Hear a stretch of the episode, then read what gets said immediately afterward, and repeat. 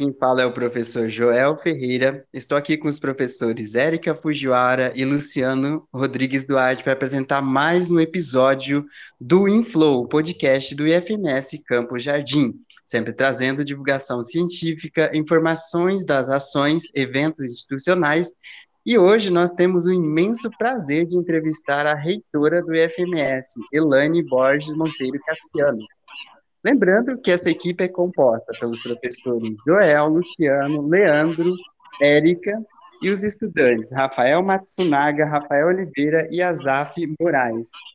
É, Olá, Elaine, é uma honra conversar com você. Nesse primeiro momento, poderia se apresentar, falar um pouco sobre a sua formação, sobre a sua área de atuação para a gente?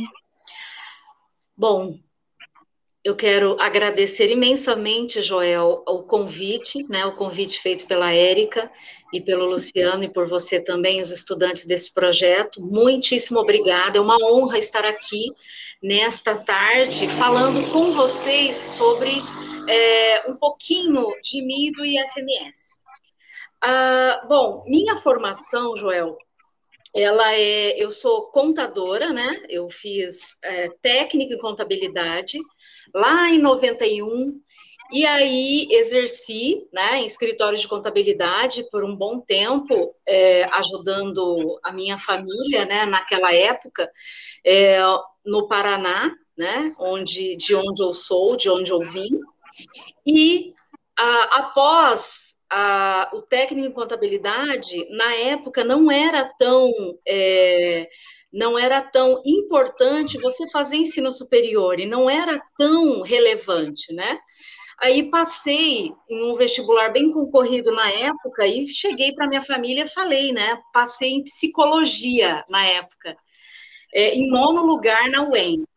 Aí minha mãe disse, né? É, bom, que bom, mas infelizmente você só vai sair de casa, né? Se você casar. É, gente, é desse jeito, né? E eu uhum. tinha na época, acho que 16 anos, né? Então, assim, é uma criação muito rigorosa. E aí falei, ah, então tá, né? Fazer o quê? É, aos 20 anos, eu conheci o meu esposo, né? O meu esposo, e, e me casei. Casei e fui morar é, mil quilômetros de, de Umuarama, onde eu morava. É, saí de casa e aí fiz a, uma faculdade, né? Na época a gente falava faculdade. E aí fiz administração. Tive, não tive outras oportunidades, porque na época não tinha mesmo, né? Então, ou eu fazia ciências contábeis, ou eu fazia administração. Como eu já tinha um pouco de conhecimento de, de contabilidade, é, que já era o meu ganha-pão, eu fui para a administração. E não me arrependo, né? Não me arrependo. Inclusive, é, o meu concurso no Instituto Federal de Mato Grosso do Sul, né? E todos os outros concursos ao qual eu passei, é, foram todos para a área de administração. Né? Então, hoje eu sou docente efetiva é, do Instituto Federal de Educação, Ciência e Tecnologia de Mato Grosso do Sul com muito orgulho. Então, minha trajetória, ela, ela foi essa, é, e eu gostaria de frisar que quando a gente fala naquela época, era muito diferente, né? Então, assim, eu sou filha, Érica e Luciana e Joel, eu sou caçula de nove irmãos, né? Nossa. Isso. Nossa mesmo, é, de nove anos. A minha irmã mais velha, ela tem 63 anos, maravilhosa, e eu tenho 46. Então, assim, uma diferença bem grande. Então, é, ruptura de cultura, é muita coisa, é muita, muito aprendizado que eu tive, né? Só que a, minha mãe me ensinou muito, eu aprendi muita coisa com a minha mãe, porque ela, ela dizia para mim, Érica, que ela não queria que eu é, fosse dona de casa. Ela queria que eu fosse a dona da casa. Era assim que ela entendia, né? Certeza, muito sábia sua mãe. Mas mesmo assim fazia eu limpar a casa, viu, Érica? Sábado eu tinha que, todo sábado eu tinha que fazer, eu, che, eu trabalhava a semana inteira e no sábado eu tinha que limpar a casa. Ninguém é, foge disso. Ninguém foge disso, é verdade. Enfim, basicamente é isso. Além da, dessa formação, né? É, da formação é, expressa que eu tive, né? É, eu sempre gostei muito de leituras, leitura de autoconhecimento, né? É, a minha doutrina, o meu, o meu pai era evangélico da Igreja Adventista do Sétimo Dia, então fui criada na Igreja Adventista do Sétimo Dia. E minha mãe era católica, né? E os dois se respeitavam muito, era muito legal, muito incrível isso, né? Então eu ia para a Igreja Católica e ia para a Igreja Adventista. E os dois, um respeitava a, a doutrina do outro, né? Então, assim, é, fui uma criança bem feliz. Que bom. Professora Elaine, em relação à sua trajetória no FMS, poderia relatar um pouquinho sobre o sentimento de ter sido eleita reitora de uma instituição de tamanha relevância? Luciano, eu não consigo, é, não conseguiria expressar, tá? É, de verdade. Uma, é, quando eu fui para o pleito, né, que eu participei do pleito, é, eu queria contribuir e quero contribuir.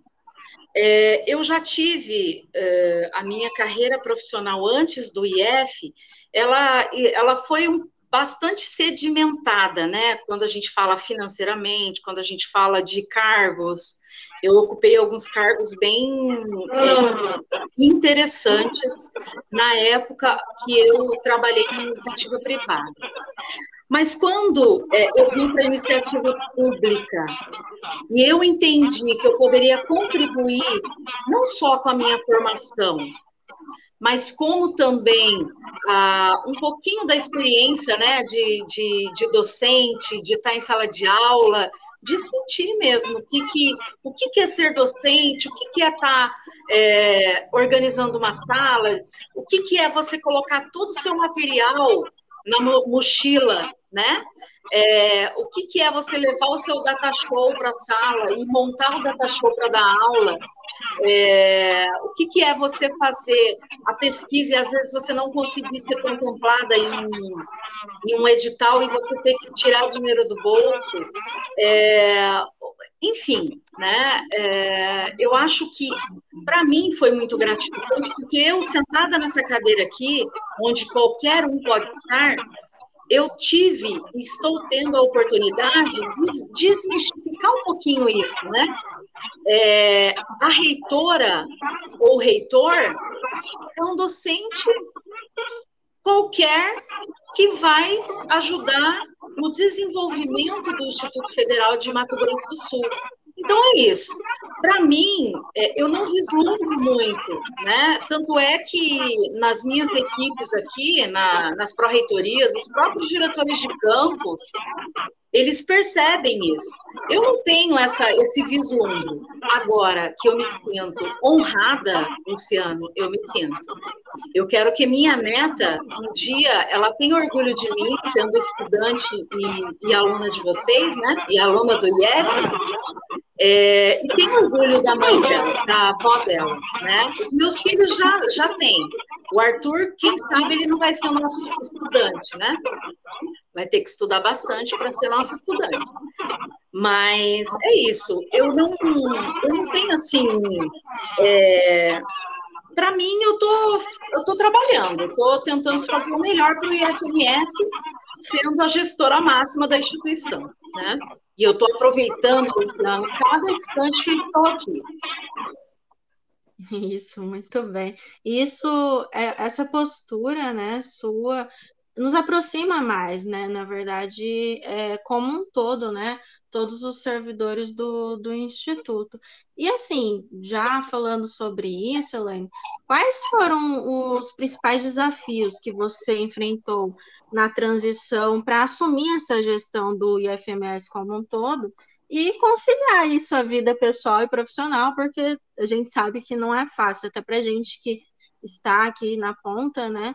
É bem difícil conciliar a vida pessoal e profissional, ainda mais nesse momento. Mas como que foi para você esse, essa transição? Érica, é, eu, eu sempre tive é, uma vida bem corrida, né? Na iniciativa privada. Então, assim, quando fala de transição, a minha família me sentiu muito, né? Eles não sentiram muito, eu sempre fui muito 250 por hora. É, agora, o que mais, o desafio maior que eu tive assumindo o IFMS foi eu não ter tido uma transição de fato, né? É, transição mesmo da gestão anterior para a gestão atual. Com isso, esse gap ele dificulta um pouquinho, mas a gente conseguiu avançar porque foi tudo muito rápido, né? Minha nomeação foi tudo muito rápido, né? É, então, isso é uma variável que me deixou um pouco desconcertada no início. Porém, é, o que mais me deixa triste, né, é, foi eu assumir e aí eu tive pouca oportunidade de, de, de, de colocar em prática o meu plano de gestão. Coloquei assim, 95% eu coloquei, estou colocando. Mas a, eu queria estar mais presente nos campi, né? Mas a pandemia não nos ajudou, né? Mas graças a Deus estamos todos bem. Atrapalhando, né? É, é, nesse quesito atrapalhou muito, mas a gente conseguiu outros meios, né, Érica, de, de tentar estar próximo. Então, o que me satisfez bastante o ano passado foi diálogos com a reitoria. Então, assim, não, não ameniza, né? nada suprime o presencial, mas ajudou um pouco. É, agora, o que mais me deixou um pouquinho também com bastante dificuldade foi é, eu não tenho eu não tinha projetos para executar, né? Vocês têm aí no campus o curso de arquitetura, né? Sim. O, o Adelso, o né? tem ajudado bastante a gente aqui também na, na Pró-Reitoria de Desenvolvimento Institucional. Então, assim, tem algumas coisas que não dá para você avançar, né? Se você não tiver. Projeto é uma delas. Então, graças a Deus, a gente com bastante trabalho, a gente conseguiu fazer uhum. alguns projetos, desenvolver alguns projetos por meio da engenharia, né?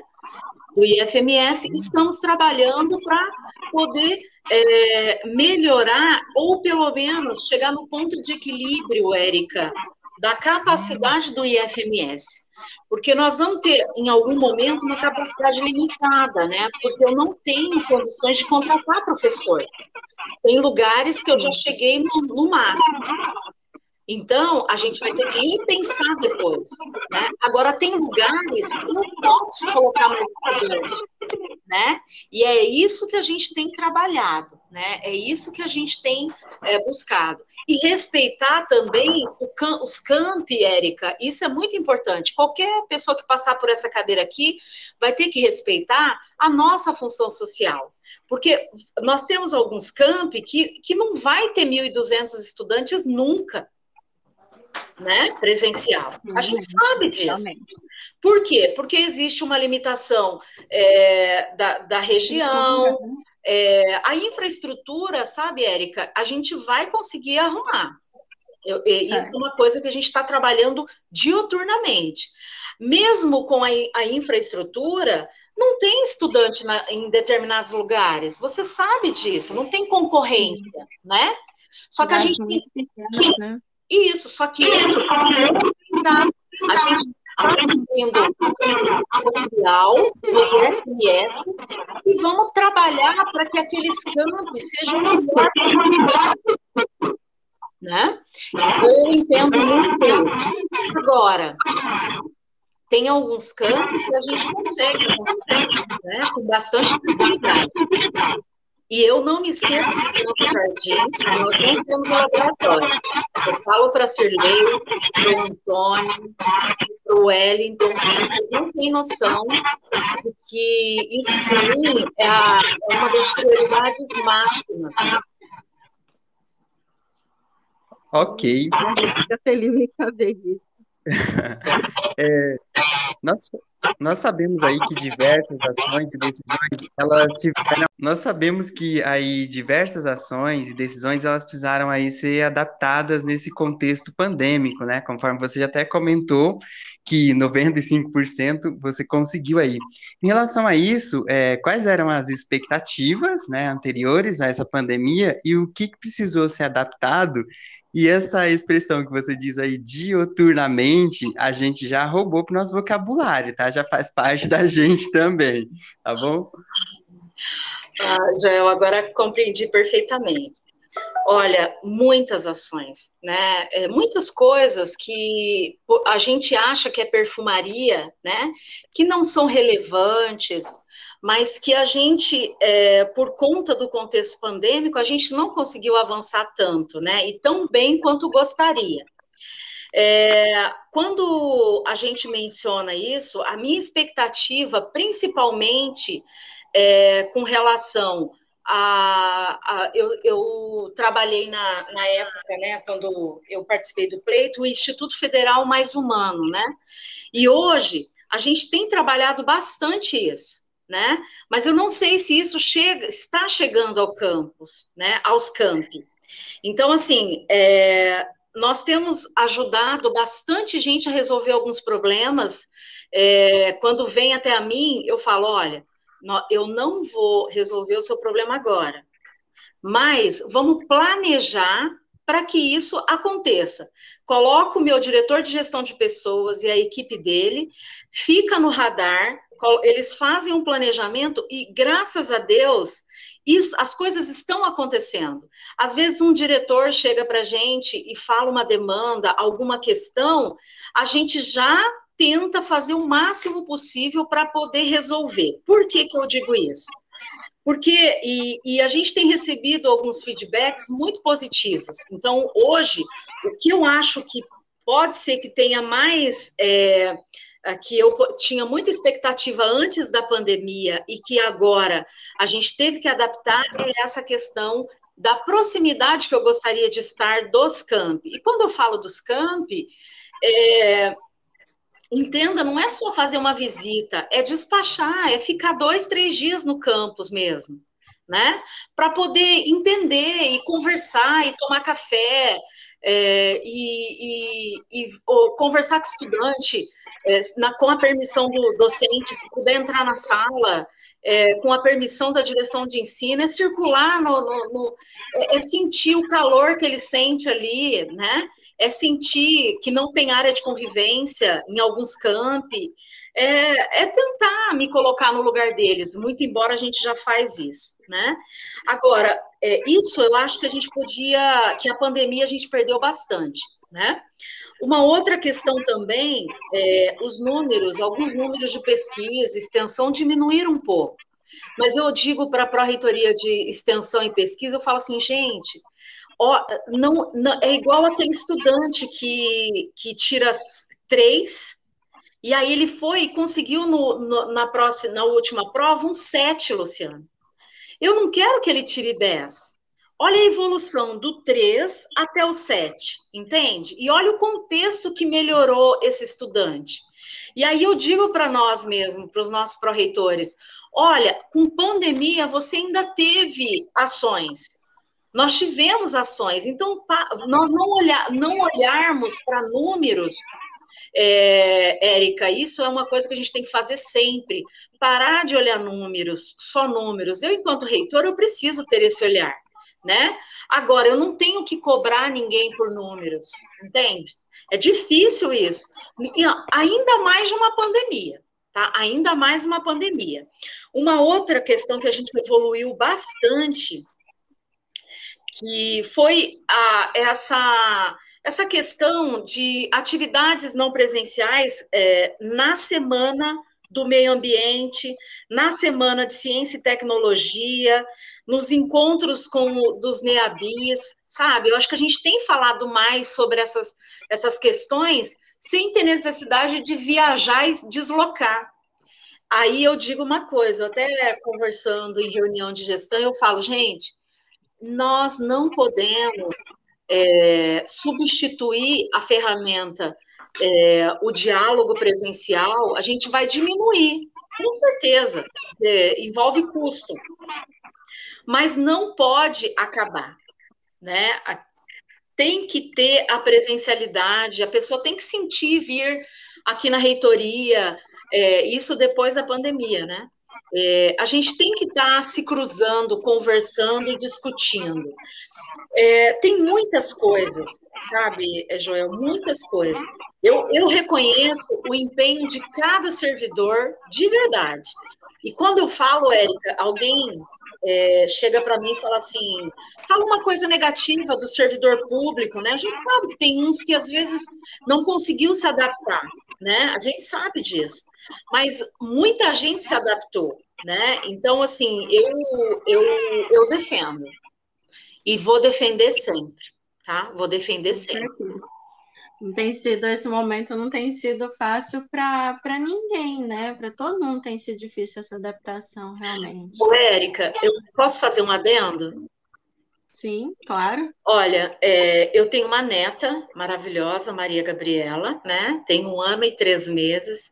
Quando eu estou em casa, Érica, ela quer vir no colo da vovó.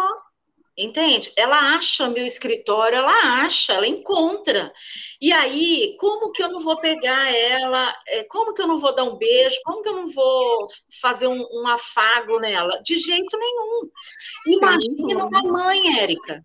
Imagina uma mãe que ela é servidora, ou que, que ela é servidora, ou no cargo, eh, na carreira docente ou na carreira de técnico, e ela tem que participar de uma reunião. Gente, é, ela tem que participar da reunião. A criança também vai participar da reunião e, não, e pode gritar, pode, não tem problema, sabe? A gente tem que entender que a gente está usando o espaço do servidor, né?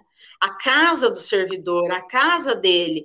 Então, assim, é impossível você fazer de conta que isso não existe, né? É, é impossível.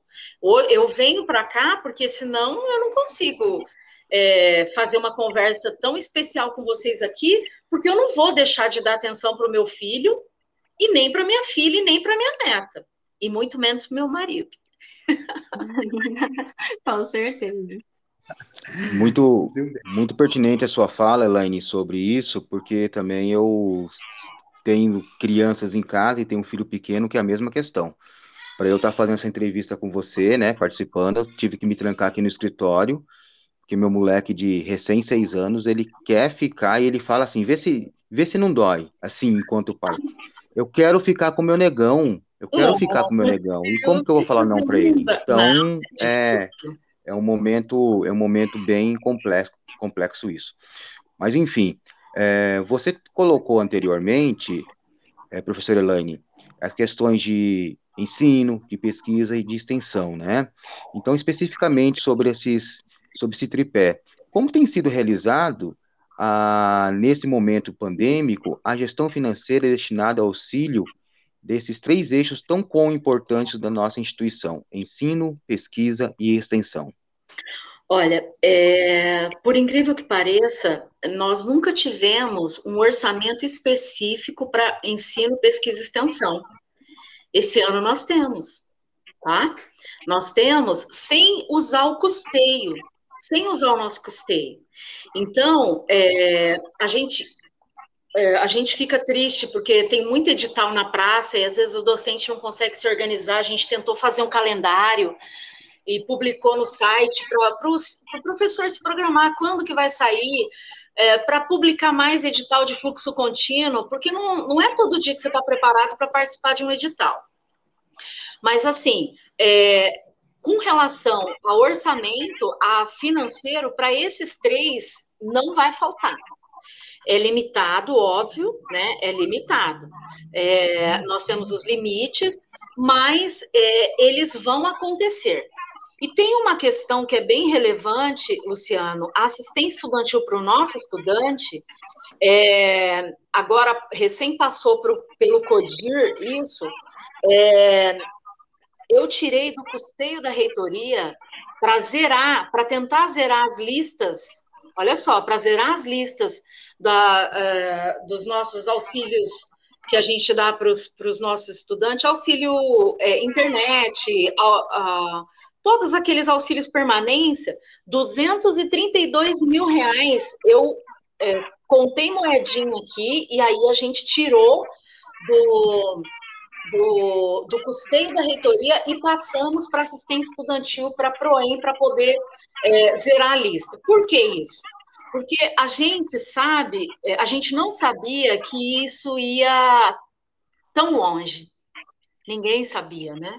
A gente achou que agora, em julho, a gente voltaria para as atividades presenciais, que ia vir, ficar tudo bem, tudo tranquilo. Então, eu acho que a gente vai ter um tempinho aí mais, e eu preciso muito da paciência de todos com isso, porque a gente sabe que não é fácil, mas é, por enquanto não tem condições de voltar presencialmente, tá? É, e com essa questão de voltar presencialmente, quando a gente fala assim do orçamento, está contingenciado 18%, é, nós fomos um dos IFs que foi contingenciado menos. Olha que interessante, né? Só que ainda não cortaram. É o próximo semestre. Se a gente é, é estiver com as atividades suspensas, a gente vai organizar isso para que é, nenhum ninguém sinta falta, né? É, a gente vai tentar amenizar o máximo possível é, com esses cortes. E lembrando que é importante frisar, Luciano, é, eu falei agora, falei da, Pro, da ProEx, da ProPI, da ProEM, né? Falei da assistência estudantil, e eu gostaria de falar do investimento. O ano passado, nós tínhamos 3 milhões e 700 mil reais só de investimento. Investimento que daria para fazer um bloco de ensino, daria para fazer um. Sabe quanto que veio esse ano? 700 e umas quirelinhas, 700 e um pouquinho. Diminuiu. É. Aí, olha que é, isso não foi só para o IFMS, foi para a rede inteira. O que, que eu fiz? O que, que a gente fez? Desde fevereiro do ano passado, eu, a gente já sabia que esse ano não ia ser um ano tão interessante, né? Mas eu não sabia que não ia ser tão interessante mesmo, né? Então, esses 760 mil, a gente vai, vai usar ele, eu tenho, a gente tem discutido muito com a Pró-Reitoria de Administração, para os aditivos das obras, né? Aditivos de obra, é, tudo é, é uma, é, é muito pouco, é pouquíssimo, então não dá para você contar com ele. E os 6 milhões que a gente ganhou da emenda é, de bancada, aí é, esse vai cobrir todo o problema que teve. Só que se é, todo esse, esse desgaste no orçamento que teve do governo federal. Agora, sim, é, eu não paro de cobrar, Luciano, porque eu acho que é responsabilidade quando um filho, quando um pai faz um filho, ele tem que criar o filho. Então, a, a, o MEC ele tem essa obrigação de mantermos, né? Essa busca extra-orçamentária, todo esse esforço que eu tive o ano passado, que vocês, não sei se vocês conseguiram perceber, mas de falar com senadores, é, me apresentar para todos os deputados federais, Érica, é, para que eles saibam é, da nossa existência e que a gente está aqui para desenvolver é, não só o ensino técnico, né? Que isso é um engano, mas é uma formação profissional, uma formação inovadora e humanista, né? A gente, é, é a gente não pode baixar essa guarda, no meu entendimento. Tá? A gente tem tentado fazer o máximo possível para que eles compreendam isso. E, e a gente é uma escola diferente, que tem ensino básico, técnico, tecnológico, ensino superior, pós-graduação, e daqui uns dias aí vamos, já, já temos o estricto, né? Mas a gente, de acordo com o PDI, a gente vai evoluir um pouquinho mais aí, tá? Certo, é um grande desafio realmente, né? E, e em relação a, a, esse tripé, né, ensino, pesquisa e extensão, Elaine, é, qual é o atual panorama da, de execução dos projetos, né? Porque agora nós temos edital para projetos de, de ensino, né? Também, além de pesquisa e extensão, dos que já a gente já estava acostumado, né? Assim, qual, qual que é o panorama agora diante de todo, todo esse desafio, né? Olha, é, é um desafio para nós, Érica, porque é, não adianta a gente colocar os editais na praça e vocês não conseguirem é, operacionalizar e, é, e executar isso. Então, a gente está é, tentando, junto com a auditoria, junto com os diretores de ensino, é, uma, uma questão que eu acho que é importante, né? Nunca, pelo menos eu não lembro, pode ser que tenha acontecido, mas os diretores de ensino, é, pesquisa e extensão, eles são consultados de absolutamente tudo que acontece na, na pró-reitoria de ensino, principalmente nesse momento de pandemia. Eu acho que isso foi uma, um ganho muito grande. Agora, é, quem dá o tom para nós é o diretor de ensino, o diretor de ensino, pesquisa e extensão. Eles têm nos ajudado muito. É, aquele edital de, de grupo de pesquisa, fortalecendo o grupo de pesquisa do ano passado, é, foi um edital bastante elogiado. Aí eu fui verificar para ver se realmente o elogio não é só é, pelo edital, se ele está sendo efetivo. Érica, ele está sendo efetivo. Tá? A gente tem Nossa. visto várias ações dos grupos de pesquisa, porque teve aquele edital fortalecendo. Então, a gente já viu que esse edital ele vai se repetir. Né? Agora, é, o que vocês não entendem, e eu também não entendia, é que quem dá o tom para as pró-reitorias são os campi e que isso tenha acontecido. Ah, vamos, vamos imaginar que tem um, uh, um, um, edital da ProEx, né? Um edital da ProEx que não é tão efetivo, os próprios é, coordenadores de, de extensão, eles podem, eles têm voz na pró-reitoria para chegar e falar. Os COPEIs, eles têm voz para chegar numa reunião e tentar é, discutir, conversar e dialogar não vai ser resolvido imediatamente, porque é processo, é um processo. Mas no próximo ano a gente tem que melhorar. Tá? A gente tem orientado isso nas pró-reitorias e diretorias sistêmicas. A, a diretoria, a DIRT, é um exemplo. Né? A DIRT é um exemplo claro que a gente nunca imaginou que a gente ia conseguir fazer o que a gente está fazendo. Aí eu tenho até dó do nosso diretor de tecnologia, né? Porque eu falo assim para ele, é, Carlitos, eu sei que a gente já evoluiu um monte, mas cara, a gente precisa evoluir mais, porque o nosso professor vai exigir muito de nós, o nosso é, é, estudante, que é mais crítico que os nossos estudantes, Érica. Então, assim, a gente está olhando, né? A gente está observando, a gente está tentando discutir com os campi para ver, né? É, o que, que a gente pode fazer para melhorar é, as nossas ações. É fácil? Não é, tá? Não é, é difícil, tá? É, e finalizando essa, essa, essa sua. Só para finalizar, nós tivemos um ganho muito grande. Por exemplo, eu sou uma crítica dos documentos institucionais. Os documentos institucionais, eles não têm que fazer décadas, décadas, não tem que fazer aniversários eles têm que estar constantemente melhorando, e só melhora com a comunidade. Quando você, o Luciano, o Joel, vai acessar um edital e ver o que, que, que, que não está legal no edital, né? Então, aí agora a gente conseguiu colocar na praça aí, na, na, na nossa rotina, é, que a qualquer momento você pode contribuir com um documento. E vai para a ouvidoria. E na ouvidoria, se não resolver, vocês sabem o que, que acontece, né?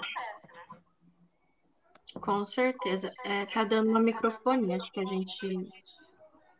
Em relação ao Campus Jardim, além das ações atuais, como a instalação da quadra esportiva, as salas modulares, que estão aí provisórias, finalmente o reparo do teto, da estrutura, né? Há uma previsão, adequação do prédio, em especial a implantação dos laboratórios que sejam adequados para os cursos, como vem acontecendo ou camp? É, uh, além da, da quadra esportiva, que já é um ganho muito grande, né, gente? É, uhum. A gente vai abrir os outros envelopes, né? Os envelopes, acho que agora o mês que vem, da, da quadra. É, é um compromisso que eu, eu tenho falado várias vezes para a nossa diretora aí, a Sirley, o Antônio também e o Wellington, né, que a gente tem mais, é, conversa mais com eles. É, o meu compromisso é já no ano que vem já iniciar essa construção aí desse laboratório, tá? Então, assim, é, eu digo para vocês, quando a minha equipe aqui, eles têm muita preocupação, né? Porque eu, quando eu faço um compromisso, eu cumpro, tá? Então, a, a pró própria Cirlei já está no radar dela, que no próximo 2022 a gente já vai iniciar o bloco de vocês, tá? Que notícia maravilhosa para nós aqui do Campo Jardim. A gente só não Elane. começa antes, Luciano, porque o projeto, é, a gente está trabalhando no projeto, tá? Tá joia, maravilha. Mas já temos um, uma previsão agora, né, que é o ano que vem, e, nossa, recebemos a notícia com, com, com, coração, com coração cheio de, de alegria. E nesse sentido ainda, professor Elaine, a respeito de, de verbas, como tem sido lidar com esses cortes de verbas direcionados à instituição e à educação como um todo? Né? Também a senhora falou sobre essa verba parlamentar também. Só poderia comentar um pouquinho com a gente sobre isso? É triste, né? É triste porque você tem que toda vez é, que você vai, você sai dessa cadeira aqui, você tem que ficar justificando que a educação ela é muito importante, que a educação ela é a única coisa que transforma. Eu digo por mim, eu sou filha de nove irmãos, é, minhas irmãs nunca estudaram, as mais velhas, é, então assim, é, a educação é a única que transforma tá? Então, assim, é muito triste. É, e toda vez a gente tem que usar o mesmo discurso, tá? É triste. Agora, é, com relação à, à, educação como um todo, né? É, eu vou me referir ao CONIF, a gente um, um apoia o outro, porque não é fácil, né? Não, é, você ter que justificar o tempo inteiro é, que eles estão cortando no lugar errado, né? E tentar fazer com que eles compreendam que assistência estudantil, gente, eu nunca vi uma coisa mais maravilhosa que assistência estudantil. Assistência estudantil, o, o, o investimento ele chega, Érica, no estudante, ele chega lá em Jardim, ele chega em Três Lagoas, ele chega em Corumbá, ele, ele, ele chega no seu destino, né? Uma, uh, vamos supor, é, um investimento que a gente faz no, no, na quadra de vocês aí. É um, um, um movimento a economia de jardim, né? E vai movimentar ah, os nossos estudantes, que vai ter uma quadra coberta, que ele vai poder se movimentar, se estressar menos, menos o estudante se estressa menos, ele vai fazer atividade física, ele vai usar menos o SUS, ele vai usar menos o Sistema Único de Saúde. É, vocês estão entendendo? Uma reação uma, é uma reação em cadeia, né? Então, assim, é, eu digo para vocês, é, eu não estou tendo uma ação muito passiva nesse sentido, mas a gente está tentando resolver os nossos problemas.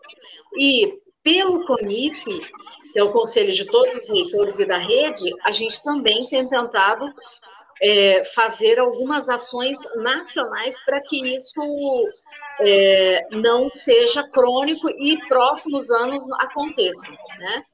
é, desde 2014 que a gente vem perdendo orçamento. Desde 2014. Então, assim, é, eu não estou falando só desse ano de 2020, 2021. A gente tem tido uma perda muito grande, tá? É, e o ano passado foi o primeiro ano que a gente distribuiu a, o orçamento baseado na matriz CONIF. O que, que significa isso? Significa que os campi têm mais dinheiro do que a reitoria. Olha só. Né? Olha. Então, assim, é baseado na matriz CONIF.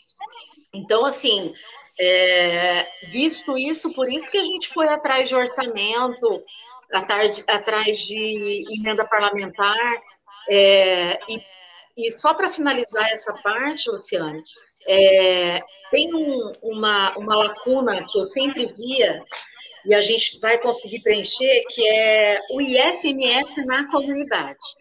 Como? É, eu não estou falando de Futurice, tá? Eu estou falando de 514 mil reais que a gente conseguiu por uma emenda discricionária impositiva é, da senadora Soraya Tronic, para poder aportar em dois projetos de pesquisa para mudar a realidade local de um, de um lugar. Um é o, o assentamento Bandeirantes, que fi, fica entre Bandeirantes, Miranda e Niuaque ali, que é pertinente a vocês, é, que a gente vai fazer dois projetos. Um é, são 16 ou 20 tanques de peixe e três, é, três é, eu, eu, eu, esqueci a palavra, mas são estufas é, para a gente produzir é, hortaliças, né, estufas, produzir o ano inteiro.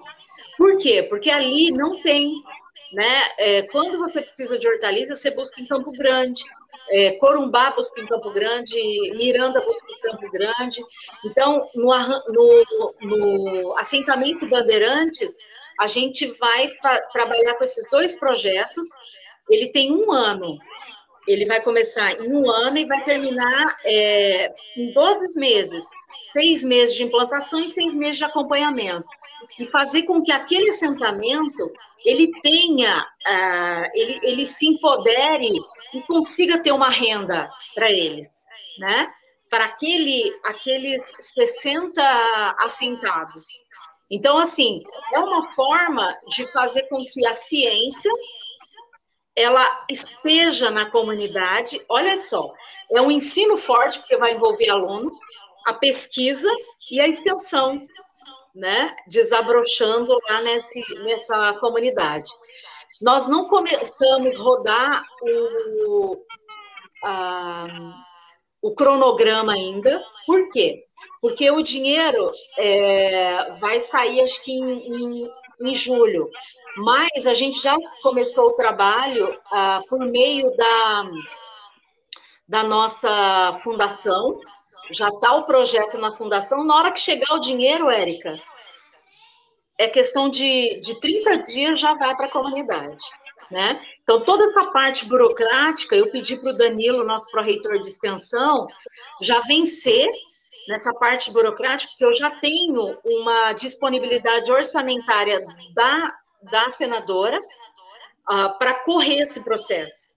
Na hora que correr, é, na hora que o dinheiro efetivamente estiver na conta, essa, esse tempo a gente já conseguiu vencer de burocracia, que é necessária, né? Porque é um dinheiro público e a gente tem que é, fazer, prestar contas. E, e, e todas, to, qualquer é, pessoa que quiser, no caso, é, nesse caso foi a senadora, o Luiz Ovando também, e mais outros é, é pessoas políticas que quiserem é, colocar, eles vão ter, vão olhar e acompanhar esse projeto é, no nosso site. Vai ter fotos, é, quando, é, dos, por exemplo, 285, 282 mil de coxinha, é, quanto que ele já executou? Ele vai olhar, ele vai ter toda essa transparência e esse acompanhamento, né? Porque uma coisa eu me orgulho muito, sabe, Érica, Luciane e Joel, é, o IFMS em números, né, que vocês acessam o site hoje, vocês têm qualquer informação da instituição hoje, né? Então, assim, para fazer pesquisa, para fazer o que vocês quiserem. E ligado com o tesouro gerencial. É o único IF que tem essa transparência, né?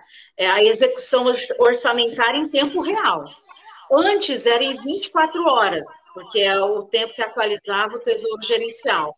Agora, semana passada eu já recebi uma notícia que já vai ser, é, como é que é, Elder? Deadline, já vai ser na, online, online. Então, assim, a gente está trabalhando para isso. E, e, e, tem muita coisa que a gente está fazendo que às vezes não aparece, né? Só vai aparecer na hora que vocês precisarem acessarem o site mesmo. Com certeza, nossa, essa transparência ela é essencial para o serviço público, né? E que ótima notícia você nos deu, né? Esse retorno do, do nosso trabalho para a comunidade, porque é, é para isso que a gente está aqui, né? Na verdade. Muito bom, muito bom, Elaine. E assim, mudando um pouco né, o assunto, é, a pergunta que não quer calar, né? Como que está sendo elaborado esse plano de retorno das atividades presenciais? Porque a gente vai retornar em algum momento, né? A gente sabe que tem os subcomitês no camp, né? Mas tem alguma previsão não? Como que está isso? Olha, é, eu não me reuni ainda com a, com a equipe de biossegurança. É, eu acho que o próximo semestre ele vai ser um semestre bem interessante, porque todos nós já estaremos vacinados com a segunda dose. E aí, é, devagar, a gente, se Deus quiser, né? É, e devagar a gente vai ter que começar a retornar, né? Agora, eu confesso para você, Érica, que é, com essa nuvem cinza que está no Mato Grosso do Sul, é até estranho eu falar alguma coisa, porque não vai mudar muita coisa em 20 dias, em 30 dias. A minha decisão, ela está é, valendo até dia 15 de julho, né? Então, dia 16 de julho, a gente já tem que emitir uma outra decisão. É, voltar 100%, eu acho que a gente não volta, Érica. Tá? E quando eu falo acho, é porque eu digo acho. É, a gente precisa consultar uh, a nossa equipe de segurança, a gente precisa consultar uh, uh, os campi por intermédio dos diretores de ensino e diretores de gerais, para ver como é que a gente vai conduzir, né? É, agora, eu não estou vendo cenário positivo, não, tá? Mesmo vacinados. Agora, nada impede de um Proeja que tem cinco estudantes voltar, por que não? Né? É, cinco estudantes, um fica ali, outro fica lá, outro fica aqui, mas existem N questões, N variáveis até chegar na sala de aula e abrir a sala de aula, tá? Equipamento de biossegurança, a gente já comprou, inclusive tá, era para ter mandado para os campi, mas com, agora deu lockdown aqui em Campo Grande, não, não sei como é que está. Mas é, eu sou bem sincera em dizer, Érica, é, nós compramos equipamento de biossegurança, está tudo, tudo aqui na, no almoxerifado, um pouco já está no campus, mas é, eu não sei se a gente vai voltar, eu estou bem preocupada. Cada dia é uma notícia, cada dia é um número a mais. É, não baixou de 1.800 mortes. Enfim, são variáveis que eu preciso avaliar junto com a equipe de biossegurança. Eu já pedi, já encomendei isso para o Pedro, que é o nosso diretor de gestão de pessoas, que é o presidente da comissão. E, e ele já vai é, startar para a gente poder estar tá revendo algumas questões. Tá? Mas eu acho okay. difícil 100%. Ok, muito pertinente é, essa, esses esclarecimentos, né, que é uma ansiedade da comunidade, né, muito, às vezes até muito difícil lidar com essa ansiedade que as pessoas querem o amanhã, o quando, né, mas é bom a gente deixar aí bem claro e conscientizar. E aí, já que estamos caminhando aqui para o final desse nosso podcast, nosso bate-papo tão legal, gostaria que você deixasse aí uma mensagem para os nossos ouvintes, para o nosso público. Olha, é, ter paciência, né? Eu sei que todo mundo está ansioso para voltar, está todo mundo ansioso para poder é, voltar, a, entre aspas, às, a normalidade, né? Mas a gente tem que ter paciência. É, tem algum, os, os nossos servidores sabem qual campus eles fizeram concurso, eles sabem onde eles terão que voltar, né? Então, isso é óbvio. É, Para os nossos estudantes, a gente está tentando fazer o melhor possível para que eles não sejam prejudicados, porque essa doença ela não é, ela não escolhe nem rico, nem pobre, nem é, homem, nem mulher, nada, né? Nem gênero, na, absolutamente nada. Então a gente precisa entender que é, ela ela está aí e ela é extremamente triste para alguns e não tão, tão triste para outros. É, mas toda decisão que a gente tomar, a gente vai utilizar não só o COEP, né, que é o, o, Conselho de Ensino, Pesquisa e Extensão, que tem, que nós temos, os diretores gerais, os diretores de ensino, os diretores de administração, a gente vai, vai sempre estudar todas essas possibilidades, tá? Isso vocês podem ter certeza. Mas a mensagem que eu queria dizer, gente, é, para todos nós, é que é, eu tenho tentado fazer o meu melhor, né? É, dentro da, de todas essas circunstâncias, né? A gente é, vai ser criticado? Vai. A gente vai ser apoiado? Vai. Mas é, eu estou aqui para isso, né? Eu estou aqui para ouvir e para poder responder também, tá, Érica? Então, assim, eu fico muito grata por esse canal de comunicação que nós temos. É, gostaria de ter mais vezes, se for possível, vocês julgarem necessário. É, e dizer para vocês que não não está sendo fácil para mim, porque eu queria muito estar despachando nos campos, tá? Eu queria muito estar junto com vocês, literalmente mesmo, tá?